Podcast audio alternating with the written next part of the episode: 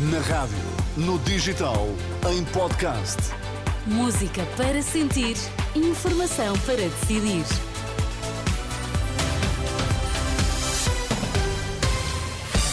Boa noite, Pedro Queiro. Vamos às notícias. Em destaque esta hora.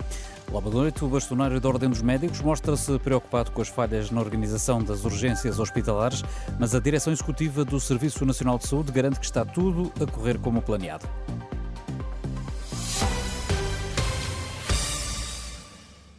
A direção executiva do SNS garante que o plano de reorganização da rede de urgências corresponde à veracidade da rede do Serviço Nacional de Saúde e que resulta daquilo que diz ser um esforço ímpar de organização e planeamento.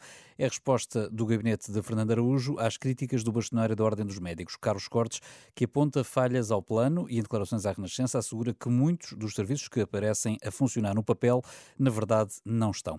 Contactada pela Renascença, a direção executiva do SNS desmente, assegura que a informação foi trabalhada com exigência e rigor, com cada um dos hospitais e garante que o plano vai ser mantido. De acordo com este mapa, até ao próximo sábado, há 37 serviços de urgência com constrangimentos em várias especialidades. E o bastonário dos médicos garante, por outro lado, que está contido o surto de legionela, que infectou duas pessoas em Matosinhos, uma das quais acabou por morrer.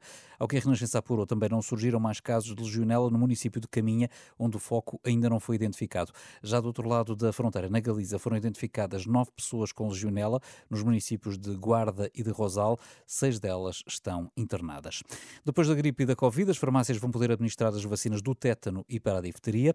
O alargamento foi já anunciado pela direção executiva do SNS, mas só no próximo ano é que deverá entrar em vigor. A presidente da Associação Nacional de Farmácias aplaude a medida. A Renascença, Emma Paulino, diz que as farmácias estão preparadas para alargar a vacinação. Portanto, estas vacinas têm as mesmas características das outras vacinas do ponto de vista do modo de administração e também do perfil de reações adversas e, portanto, os farmacêuticos estão capacitados para administrar estas vacinas. Trata-se apenas de, uh, no fundo, estabelecer o processo logístico de distribuição que uh, já foi aprimorado também com esta campanha vacinal.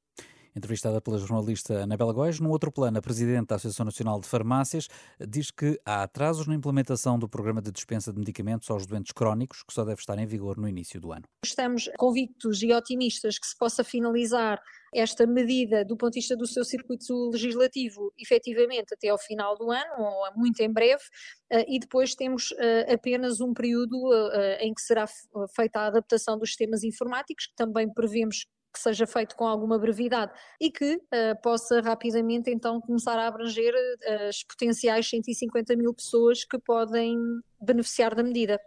Emma Paulino, presidente da Associação Nacional de Farmácias. Em outubro, as insolvências registaram um maior aumento do ano, dispararam 27% comparando com o igual período do ano passado. Segundo dados divulgados pela Companhia de Seguros de Crédito, as micro e pequenas empresas continuam a registrar as maiores dificuldades de tesouraria e os setores mais afetados foram os da construção e da venda a retalho. Em termos geográficos, o Porto, seguido de Lisboa, são os distritos onde se registrou o maior número de insolvências. António Guterres apelou hoje aos líderes mundiais eh, para redobrarem esforços para travar o aquecimento global. Na apresentação do relatório do Programa das Nações Unidas para o Meio Ambiente, o secretário-geral avisou que o planeta caminha para os 2,9 graus Celsius de aquecimento, o que revela um fracasso das lideranças que têm de fazer mais, diz Guterres. Os líderes têm agora de avançar decisivamente com uma ambição recorde, com uma ação recorde e com uma redução recorde das emissões. Essa resposta é vital. As iniciativas voluntárias e os compromissos não vinculativos podem desempenhar um papel importante mas não são substituto para uma resposta global acordada entre todos. O apelo do secretário-geral das Nações Unidas, a 10 dias da Cimeira do Clima que se vai realizar no Dubai, António Guterres anunciou que hoje mesmo viaja para o Chile e depois para a Antártida para ver o impacto da crise climática com os próprios olhos.